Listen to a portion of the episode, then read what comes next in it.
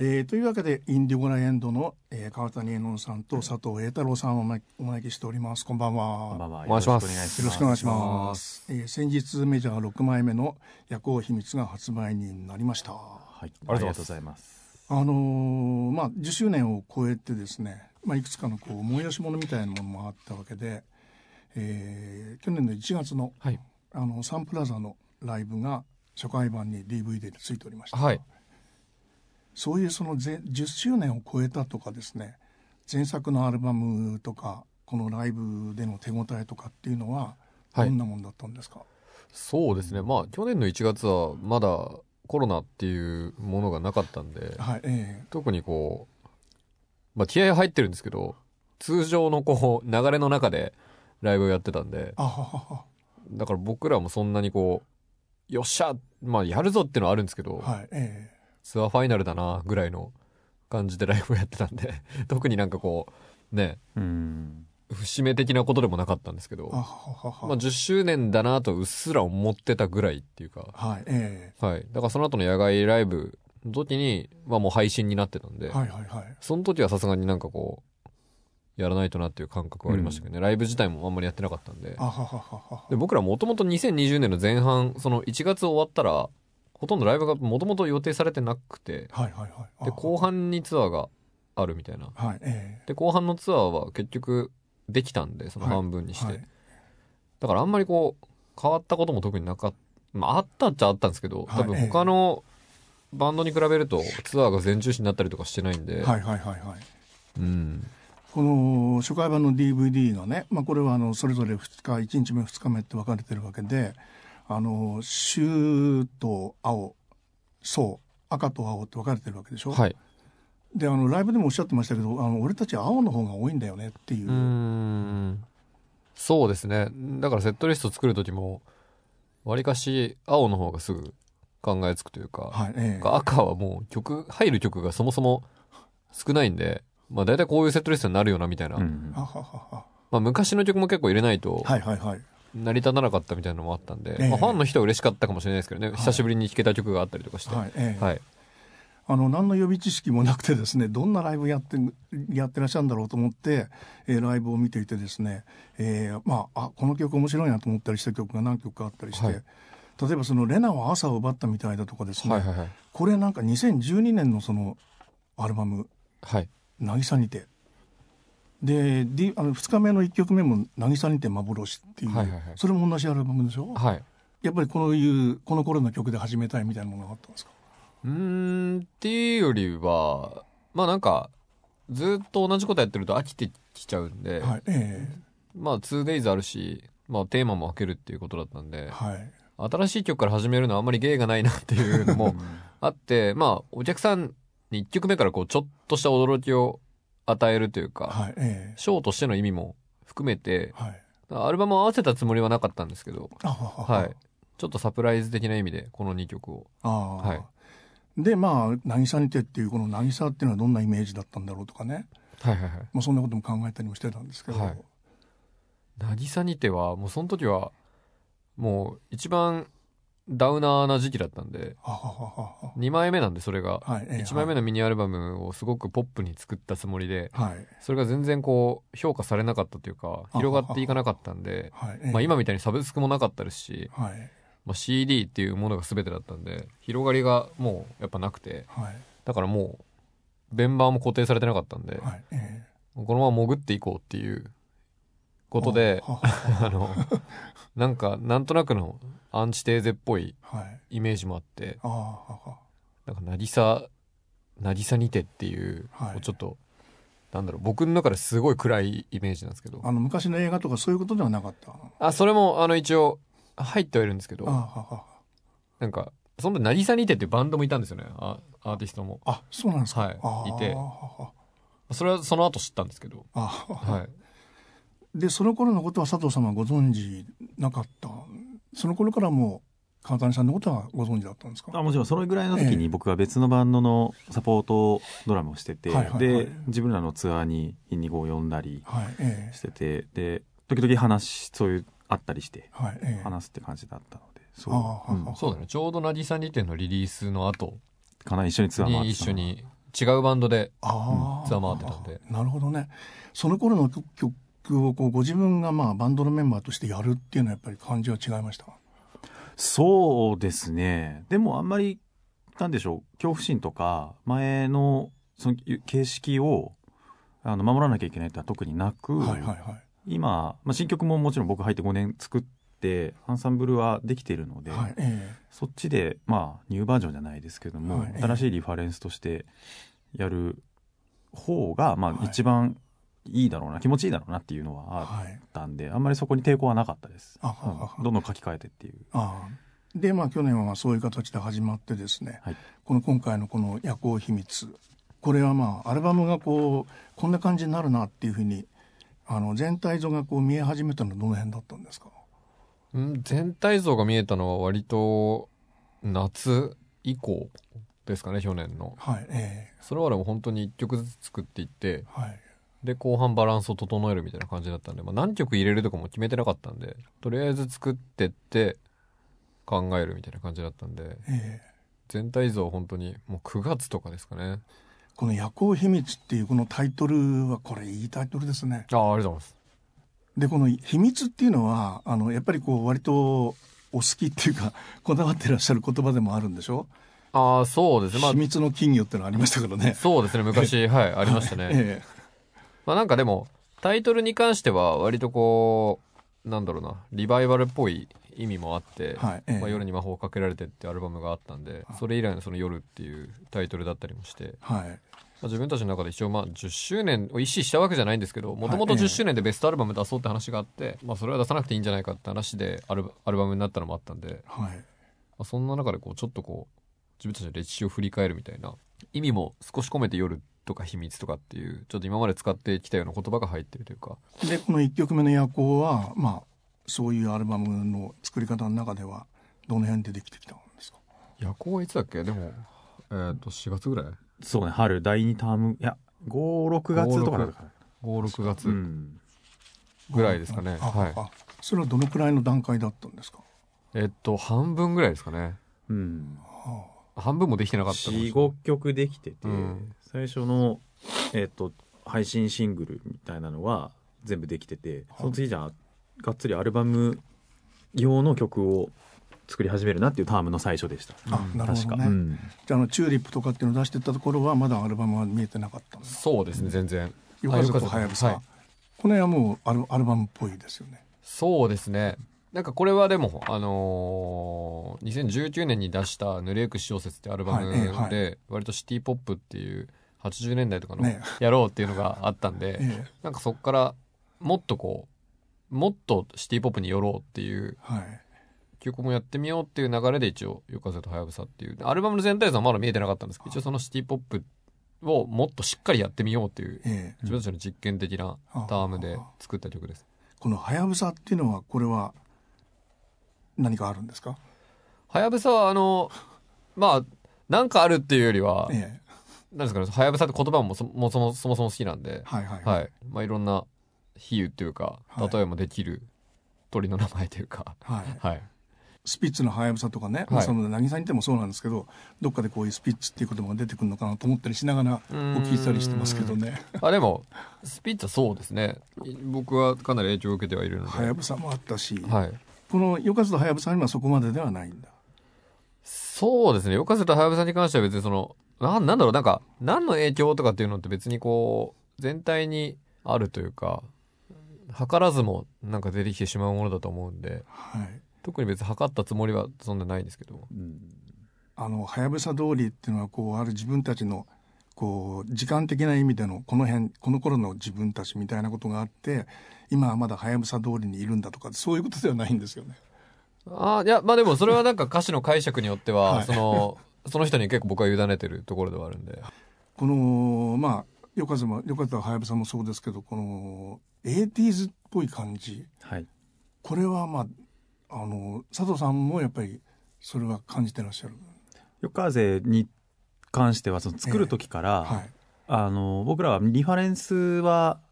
おのおのが考えて、はい、あの持ち寄っていいっていう雰囲気があるんですけどもこれに関してはもう一個リファレンスを決めて、全員でそこに向かってそれを書き換えていこうっていう片谷さんのリードディレクションがあったんですね。だからみんなが同じリファレンスを共有してから作ったんですけど、なんですごくコンセプチュアルなもうアレンジとか演奏から非常にコンセプチュアルになったっていう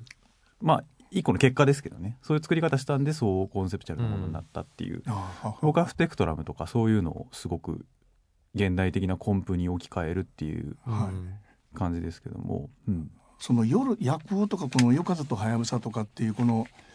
夜の感じって意識されて詩を書いたりしてる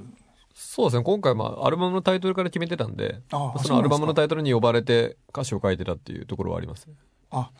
それはどの辺で決めたんですか？チューリップができてからですね。の後ですかね。はい。あなるほどね、はい、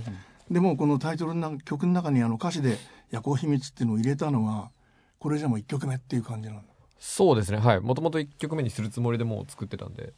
そういう意味ではコンセプチュアルな面でこうすごく先が見えてたアルバム。ああ先が見えてたかどうか分かんないんですけどまあ夜行に関してはもうアルバムの1曲目って決めてたし他では全然決めないで作ってるのもあるって感じですかね。この駆け落ちみたいなね、はいはい、あんまりこう決して現代的とは言えない言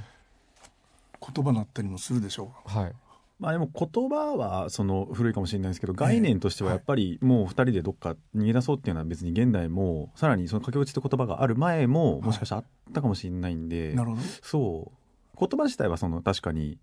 年代が分かれてたりするかもしれないんですけども、はいはいはいえー、気持ちとしては共通するものかなとは思いますけど、うん、でもあの全こうよかそのはやぶさのあの途中でこう変拍子みたいに変わったりするでしょ？よかであシンコペーションしてるっていう、はいはいはい。そういうのはあのスタジオで決めていくんですか？そうですね、あの最初片谷さんのディレクションというかリードは、えー、えーとある程度のそのリファレンスと、はい、あとコード和声の運び方と BPM と、はい、でそのコードを打つところは、えーと、シンコペーションするかしないかっていうところをある程度決めてでみんなでそこからセッション感がちょっと出るって感じはあるんですけどもそう。あのアルバムタイトルの話もそうなんですけども、はいはいはい、暗中模索になっちゃうんでどうしても、はい。うん、何かあった時にここに戻ろうと、はい、っていう意味でヘンゼルとグレーテルが豆を置いて森の中行くんじゃないですけど、何、はい、かあったら一回ここに戻ろうっていう指標として、アルバムタイトルだったり、テーマだったり、そういう最初の必ずここは守って演奏を続けていこうって部分だと思うので、あんまりね、その順番だったり、逆に言うと僕らがそのコンセプトに縛られるっていう感じではないないんですね。何かあった時に戻ろうっていう、はい、あの、作り方なので、うん川谷さんの中でその詩書いたり曲書いたりしてる時っていうのはこれはもうバンドでやったらこうなるだろうみたいなこと見えてるんですか？まさに夜風とはやぶさに関してはもう最初からあのこういうふうにするっていうのがもう明確にあったんで、ええ、それはもう全然まあこうなるだろうなっていうのが一番見えてた曲であって。あなるほどね、まあ、見えてない曲もあるし、はい、まあ奥手っていうその曲はまあまあこうなるだろうなっていうのはなんとなくこうもう最初からもうギターバッティングでやるっていう感じでやってったんで。まあ大体こうなるだろうなみたいなのがあってこれも最初にリファレンスをオルタナのバンドのビッグシーフっていうバンドを送ってやったりもしたんで、まあなんかそれはもう最初からみんなもああまあこういう感じかっていうのは頭にあるっていう。ないのもあるしあるのもあるって感じですか、まあ振られてみたんだよとかも,、最初からこういうふうになるだろうなっていうのはちゃんとありはしました、奥手はこれ何の歌を書こうと思われたんですか？まあなんか恋愛の曲ではない曲も、えー、あの入れようっていうタームだったんで僕の中で、はいえ。ーはい、でまあ毎回その、まあ、命についてとかそういう歌詞は一応あるんですけど、まあ、今回なんかその、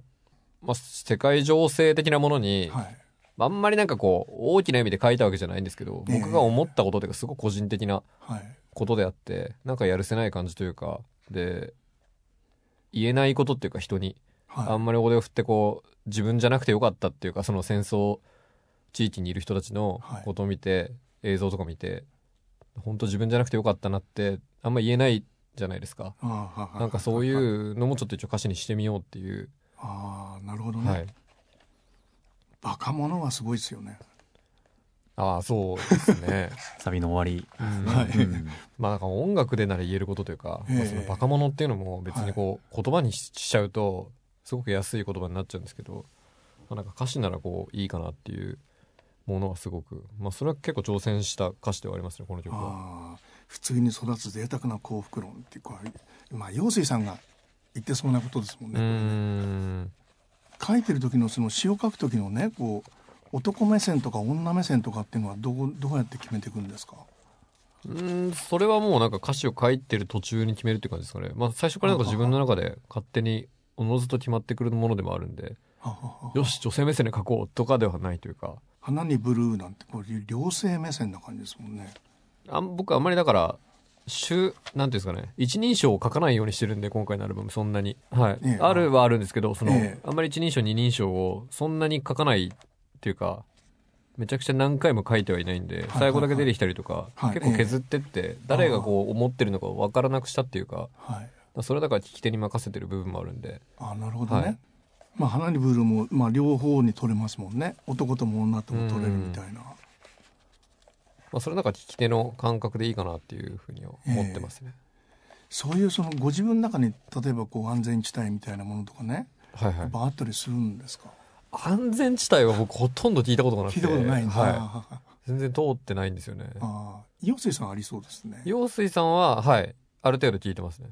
いつ頃のみたいなものがあるんですか？いや、あの、僕、陽水さんは一応、全、オールタイムで、あはいの、一応聞いては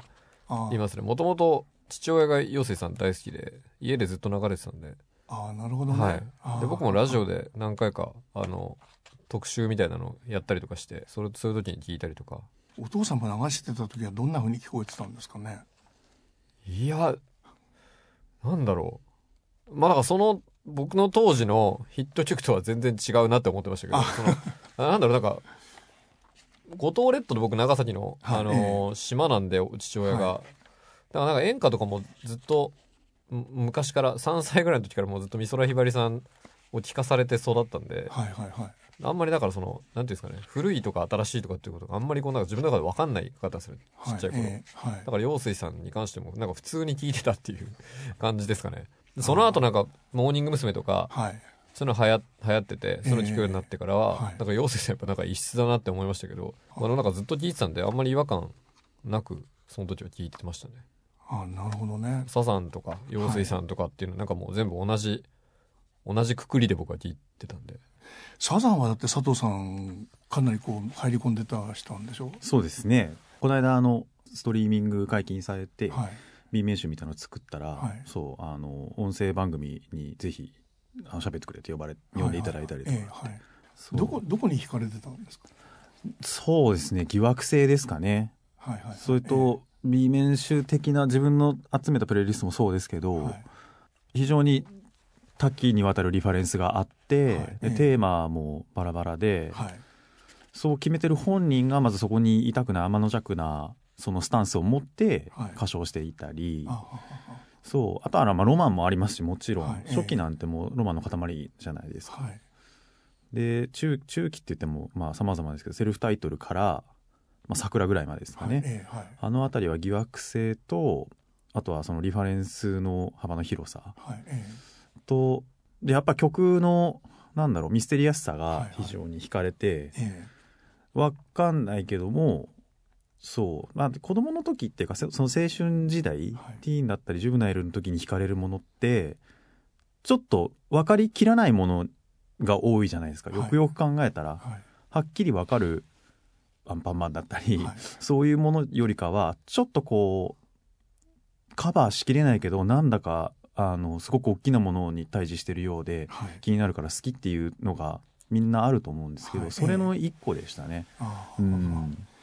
それはもうあのまあドラムがとか演奏がとか言葉がっていうことよりも全体バンド全体のそういうそうですね。バンド感もそうですし。あそうですそうです、ええ。あのひろしさんだったり当時のその小林さんのプロダクションはい。が関わってた時だったりリファレンスの量があるじゃないですか、はい。あれは今の自分のバンド感には非常にはい。明確に影響しててあ。どんなジャンルをリファレンスにしようっていうその選択肢が非常に広いのは、はい。完全にひろしさんとか小林さんのプロダクションの広さのおかげですよね。サザンを聴いてたからあの得られてるものだなっていうのは明確にありますし、はいはいはい、でさっきの疑惑性とそれをテーマを選んだ本人がちょっと天の弱な箇所をしてるっていう部分は、はい、バンド感の方ですね。プレイヤーとしてバンド感の方にあの影響してると思います。その辺は川谷さんと共通する。あそうですね。うちはみんなあまあでも真摯なメンバーもいるんですけども、えー、ちょっと外しじゃないですけど、はい、みんなが同じ方向を向いて果たしてそれって魅力があるのかな？川谷さんもさっき好きっていう言い方をされるんですけど、はいはい、そういう部分で人が見たいと思うみたいなところはあるんでそのまあ、そういうバンドさんもおられると思うんですけども、えー、まあ僕らはそういう感じの魅力じゃない部分にも惹かれて育ってきてるからちょっと外すだったり自分が作っておいて外す、自分が演奏しているのに、そこにいようとしない思いみたいな。そういうのは、うん、ロマンの一部ですしなるほど、ね、そういう魅力の共有はあるんじゃないでしょうかね。なるほどね。だそうですね。薄い壁がありますけど、ここ。に アクリルは。そういう話はあれですか、バンドの中でよくするんですか？いや、別にバンドの中ではしないですけど、ええ、取材の時に、はい、まあ、おのおのが話すのを聞いてるっていう感じですかね。ああ。でもそういう、あの、左声もですね、え、ヘッドホンで聞いたら、え、これギターが動いてるよみたいな感じとかね。はいはいはいはい。エンジニアさんがパンを振ってくれたんですよねギターソロで、うん、狙ってるんでしょうでもそういうのは。そうですね、うん、あのパンはもう完全に指示してやってもらったんで、はい、ドラム動いてるのありましたね あああのそうですね。左右に全く同じドラムを同じではないのか。ドラムタック2本取って、その時はえっ、ー、とモノラルにして LR に振るっていう。2本のドラムが混在してるみたいな状況にしてヘッドホンで聞くとよくわかるんですけど、はい、そういうターンはよく作ってますね自分の中で流行ってた流行ってるんで。流行ってるんですはい、この左声のですねこの恋のイメージっていうのはどんなもんだったんでしょう？まあなんだろうな。これもだからその「夜行秘密」っていうタイトルにもある通り、はい、そんなこうねテレビでめちゃくちゃ話せるような恋愛ではないというか、はいはいはい、なんですかねこう人にあんまりこう話せないことみたいなのから書いてったんで、まあ、秘密の恋というか、はい、まあちょっと、まあ聞いた人の感想を見てると、まあアダルトな感じがするというか、大人な感じがするって言われたんですけど、はいえー、でもアルバム全体が割とそういう雰囲気ではあるんで、ですよね。うん、だから10代の恋愛感とかではないというか、はいはいはい。から、まあなんだろうな。曲にしたら別に聴けるような歌詞というか、はいうん、これをね、そのまま小説にしたら結構えぐい内容になると思うんですけど、はい、こうやって書いてやろうみたいに思って僕も書いてないんで、はい。まあ、曲でまあこういう歌詞がいいだろうなみたいなので曲ができた後にこれ歌詞書いてるんで。あなるほどね、はい、恋に左右があるのかと思ったんですけど。あまあでも左と右っていろいろあるじゃないですか、はい、そのいろんな意味が、はいはいはい、だから、まあ、左ってあの英語に訳すとレフトとか、はい、でレフトってその猿とかっていう意味もあるんで、はいはいはい、なるほど、うん、なんかまあダブルミーニングだったりとか、まあそういうのはいろいろあるんですけど、まあ、わざわざなんかあんまりそういうこといつも説明はしない。ので、はい、でもまあ意味があるんだろうなって、はい、まああって使ってるんだろうなって分かりますけどね。うん、でそういうそのまあなかなかこう10代にはこれはちょっとハードルが高いかもしれない。もうちょっと大人にならないと分かんないかもしれないっていうのが例えばまあ玉浦なんかもそういう例になるのかな。これはどうなんでしょうね。まあそうっすね、まあ、これはでもあのもう幸せにはなれませんとっていうところがもう最初からメロディー考えてる時に出てきてたんで、はい、もうそのワードから作るっていうことがもう何ですかね、最初から決まっちゃってたんで、えー、だから別にそこから書いていったって感じですかね、まあ、筆ペンとかももう最初になぜかそれがワードが出てきて、うん、まあ、筆ペンっていいかもなと思ってだから仮タイトルが筆ペンだったんですよこの曲、うん、あそうなんですか、はい、長いことね。玉色にしたんだそうですまあいろいろ考えてはい玉ゆらっていう言葉自体がまあ、まあ、あんまり使わないですからね、ねえー、はい、筆ペンから玉ゆらやっぱりすごいですね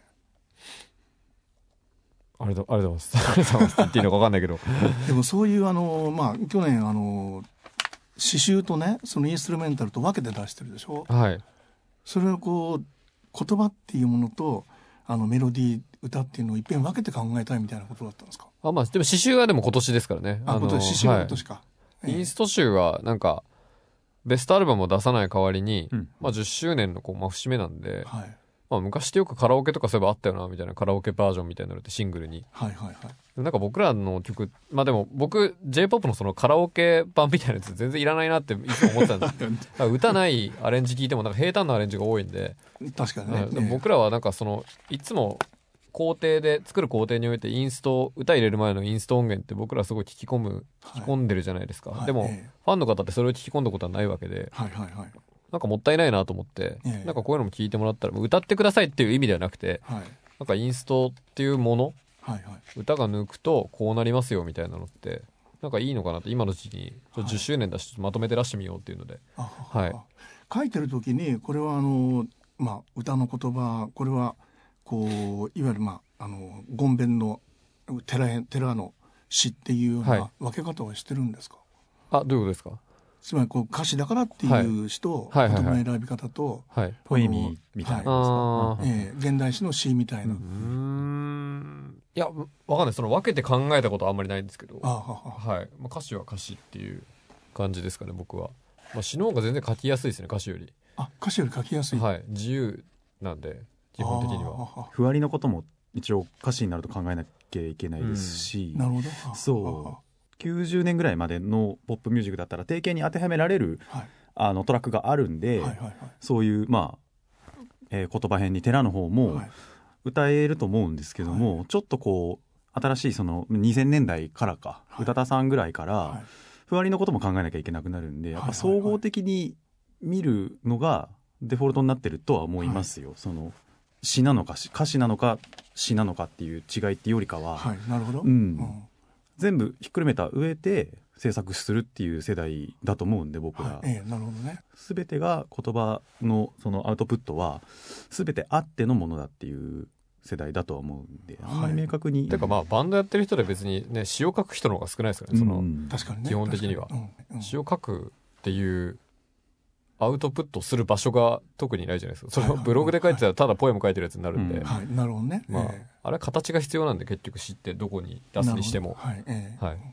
あの前作のアルバムの「あの濡れゆく詩小説」ってあれもいいタイトルだなと思ったんですけど。ああ。あれは詩小説っていうのはこうあれどっちがあったんですか、ね、濡れゆく詩小説どっちが先だったんですか？一緒ぐらい。詩だったかな？あんまり分けて僕考えてないんで、はい。そのえ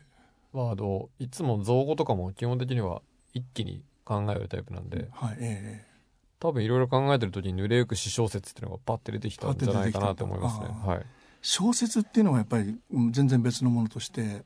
川谷さんの中にはないんですか？小説は、まあ、全然違いますね。もう全く、だから小説家の人が歌詞とか書いてると僕はちょっと痒くなっちゃうんですよね、はいはいはい。説明がやたらと多くて。はい。なんかはい。やっぱ歌詞とそういう人たちの方がやっぱ歌詞と分けられてないのかもしれないですねもしかしたら、はい。っていうもので書いてるというかはい。歌ってるわけじゃないからたまにこう違う人の提供で小説家の人が詩書いたりするのははい。なんか僕はちょっとこう説明が多いなって思っちゃうんで、あなるほどね、ええ。はい。うん、なんかでも全然違う脳みそなんですよね小説と歌詞って。だから両方ができるかって言われたらできないと思うし、はいはい。まあ両方やってる人ももちろんクリーパイプの尾崎さんとかはそうだしだから小説書くのはすごい難しいですよね。なんか恥ずかしい説明もしないといけないし、はいはいはい。歌詞って状況を説明しないことが美しいものだったりするんで,、はい。うん。でシンプルな言葉で状況をあの聞き手に想像させるというか、はい。小説ってそれはまあ大体やっちゃいけないと思うんで、うん。はい。ええ。なんかその禁じ手的なものというか、はい。まあ、両方にいいこといいものはあるしうん。リスペクトはもちろんありますけどね。はいまあでもバンドだからできるっていうのはこの「不思議なまんま」とかねこういうのもバンドだからじゃないとできない曲でもあるんでしょうしね。そうそうですね。まあ全部そうではあるんですけどね。ええ。あこれかあの不思議なまんまか。ドラムがこう 左右で聞こえるの。ああああそうです、ね。はい。これはどんなレコーディングだったろうと思ったんですよね。あそのドラムテックの人が行って、ええ。この今作から僕もちょっと限界を感じて音作りに呼んだんですけどもでその音作りを専門にしてくださるドラムテックっていう人をお呼びしてええ。やって、はい。でそのタームの和声の運び方だったりリードギターの感じとかすごくレディオヘッドっぽいしかもあの、えーインレインボイスからか、うん。のボディスナッチャーズとかそうそうそう。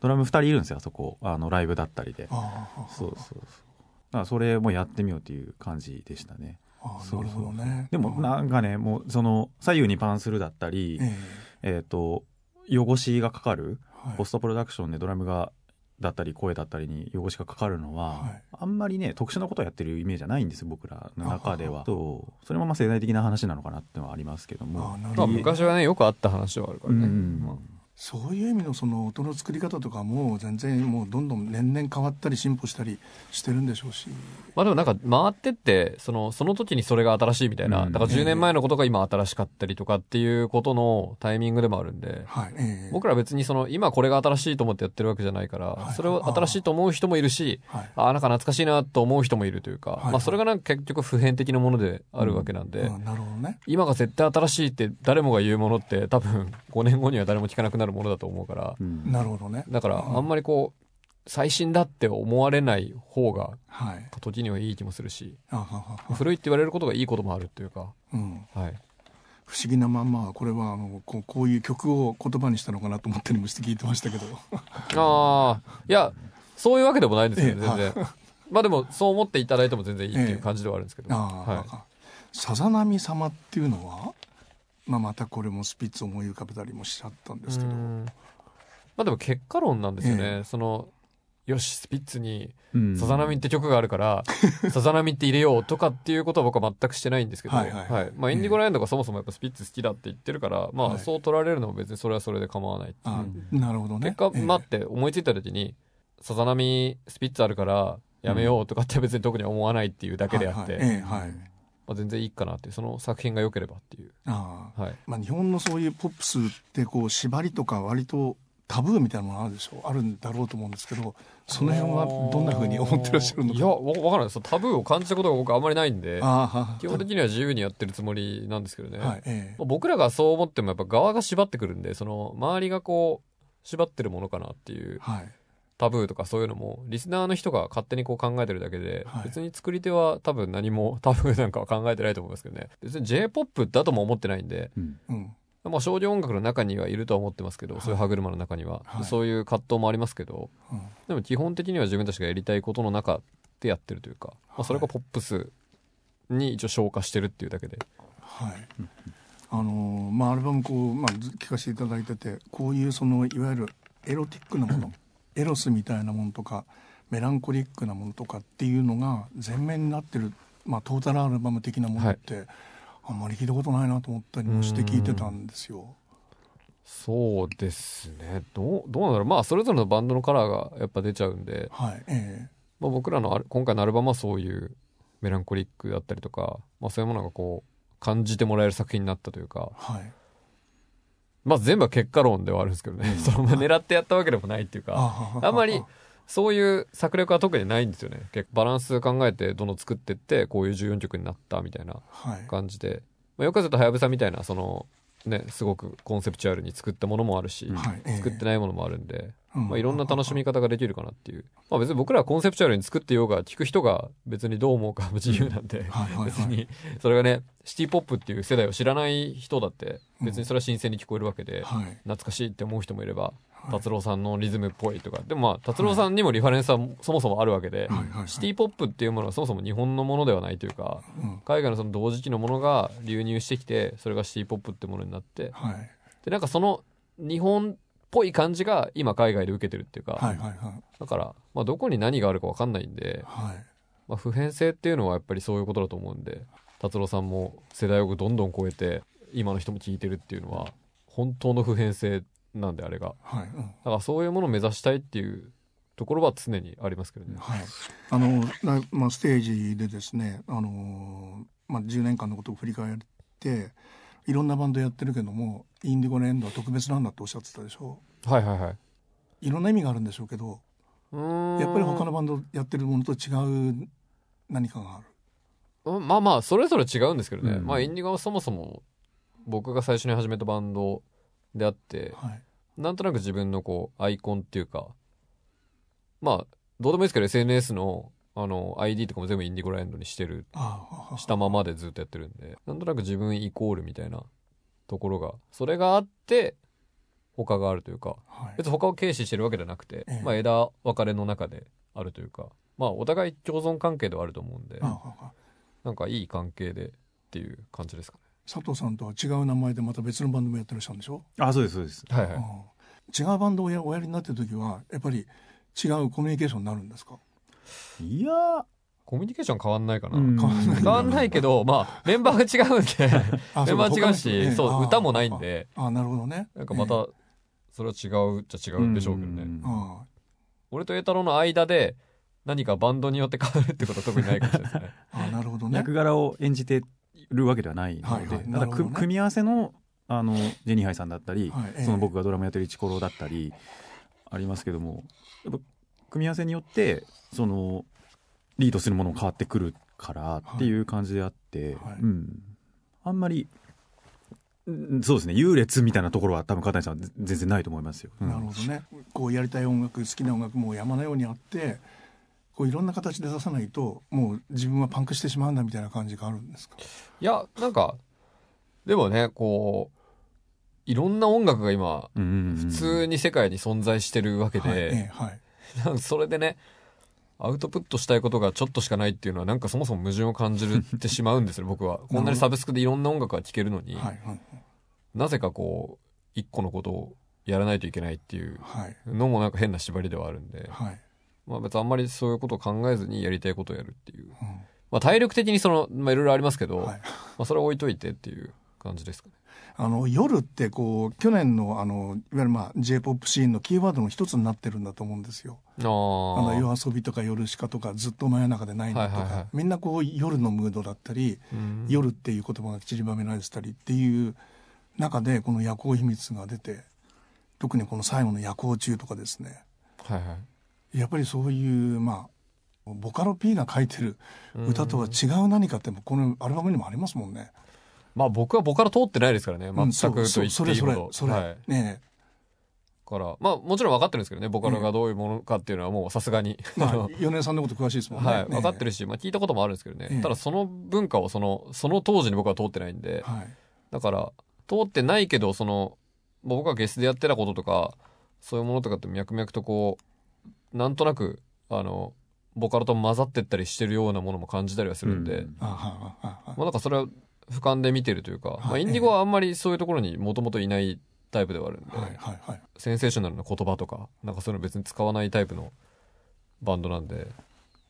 まあ、テンポもね、そんなにこう、攻撃的なテンポそんなにない、僕らない、ないので。ほとんど160以上作らなくなりましたね。もっとバンドっぽいですもんね。そう、そうですね、えー、バンドっぽいんで、僕らなんかずっと蚊帳の外にいる感じではありますけどね。その、そういうシーン的なものからすると。なるほどね。そういうそのコンピューターの中だけで作ってる音楽とは違うんだっていうのはその辺もあるのかもしれないですね。まあ、ななんだろうコンピューターってもう全部がこう並べられてなんか全部俯瞰で最初から見れちゃうんで、はい。うん、まあそれはそれで整理はできるんですけど、はい。ええ、僕らはどうなるか分かんないっていうところで、うん、面白さにもちろんそれを昔よりはコントロールできるようになって、はい、ある程度プリプロとかもして整理はするんですけど、え、でエンジニアさんにまた託すことによって、また自分たちの見えてない世界が見えるというか、はい、まあ、レコーディングが完璧してるけどそこからこうはもうエンジニアさんに、うん、まあ言うこともありますけど、はい、基本お任せしてやってもらうんでそれは僕らも楽しいっていうか、はい、あこうなったんだなっていうこういうふうに解釈してくれたんだっていうのはあるんで。はい。えー、あのーインデゴラエンドはこれからもそういうエロスとミステリーみたいミステリアスみたいなことをメランコリーみたいなことをテーマにしていくみたいなことではないんですよ。そうですね。だってこの、あの、ちょうど昨日、栄太郎と話してて、はい、ね、なんか、探偵もののミュージックビデオ撮りたいよ、みたいな、マジどうでもいい話なんですけど、あの、だからなんかそういうちょっとコメディっぽいインディゴラエンドっていうのも、はい、なんかいいよね、みたいな話してたんで。ギリギリギリね、うん、その、もう、すべてを捨てましたってわけじゃなく、ギリギリ世界観守りつつも、はい、夜風とはやぶさの MV で、まあ、僕なんですけど、まあ、みんなティアドロップのサングラスだったりかけようっつって、でそういう曲のリファレンスがあるんですけど僕このヒゲなんで、あの泳げたいやきくんの歌ってらっしゃった。シモンさん。そうそう。にそっくりみたいな話になったんですけどそこから考えると優作さんじゃないですけど、そういうもし次コンセプチャルな曲があるんだったら、ギリギリふざけすぎない程度で、そういうのがあってもきっと世界が広がるのかなと思います。逆に外しになって。なるほどね、うん、あの11年目の金字塔みたいなそういうこう気負い方はしてない？そうですね。あんまりまあ作ってる時はちょっと気負ってた部分ももしかしたら僕は歌詞書いてる時とかあったかもしれないんですけど、はい、なんか今できてみたら別にそんな気負ってなかったなっていう感じもするしもう今はなんかまた別のことに向いてるんで、まあ、昨日のそのなんかちょっとしたバラエティ要素みたいなのもちょっと面白いなと思って、うん、これからまだ何が出てくるかわからないぞって。僕らもわかんないです。でもここから始まるっていうそのすごく確かなあるラインにはなったんじゃないですか。そうですね。なんか、まあ、始まりでもいいかなっていう感じではありますね今回のアルバムが、うん、まあ前、前回までを捨てるってわけではなくてですけど、はいはいはい、一応歴史は大事にしつつ自分たちのバンドなんで、はい、まだなんか10年っていうものをなんかそんなに重く考えてないんで、うん、まあ、こっから10年何をしていくかみたいなことの方が大事な気がしますね。まあ、ベースの人なんて50歳になっちゃうし10年だったら。今もう4039なんで。あそうか。僕らは31でギターが3、え32でギターが33になるかなって感じなんですけど、はい。ええ、ベースの5丁はよ、え39であの年齢いじりはちょっと任せちゃってるんですけど。だからね彼が50になった時にどういう音楽をやってるかっていうのは僕らもちょっと考えてしまうんですよ。やっぱバンドなんで、うん、これがね自分の年齢だけ考えればいいんだったらあれなんですけど、年齢差があることって意外となんかこの辺になってくると関係してくるというかいち早く40に殺してなっちゃうからベースの人が、なんか40 40でやってる音楽って何なんだろうみたいな。僕ら40じゃないのに考えちゃうんですね。でも夜行秘密は40でも全然あの年齢と合わないっていうことじゃないしむしろ40の方が色気が出るかもしれないですよ。まあそうですね、うん、40ぐらいの人がああこういうの分かるわってなるような歌詞であるかもしれないんで、はい。わかりました。ありがとうございました。ありがとうございます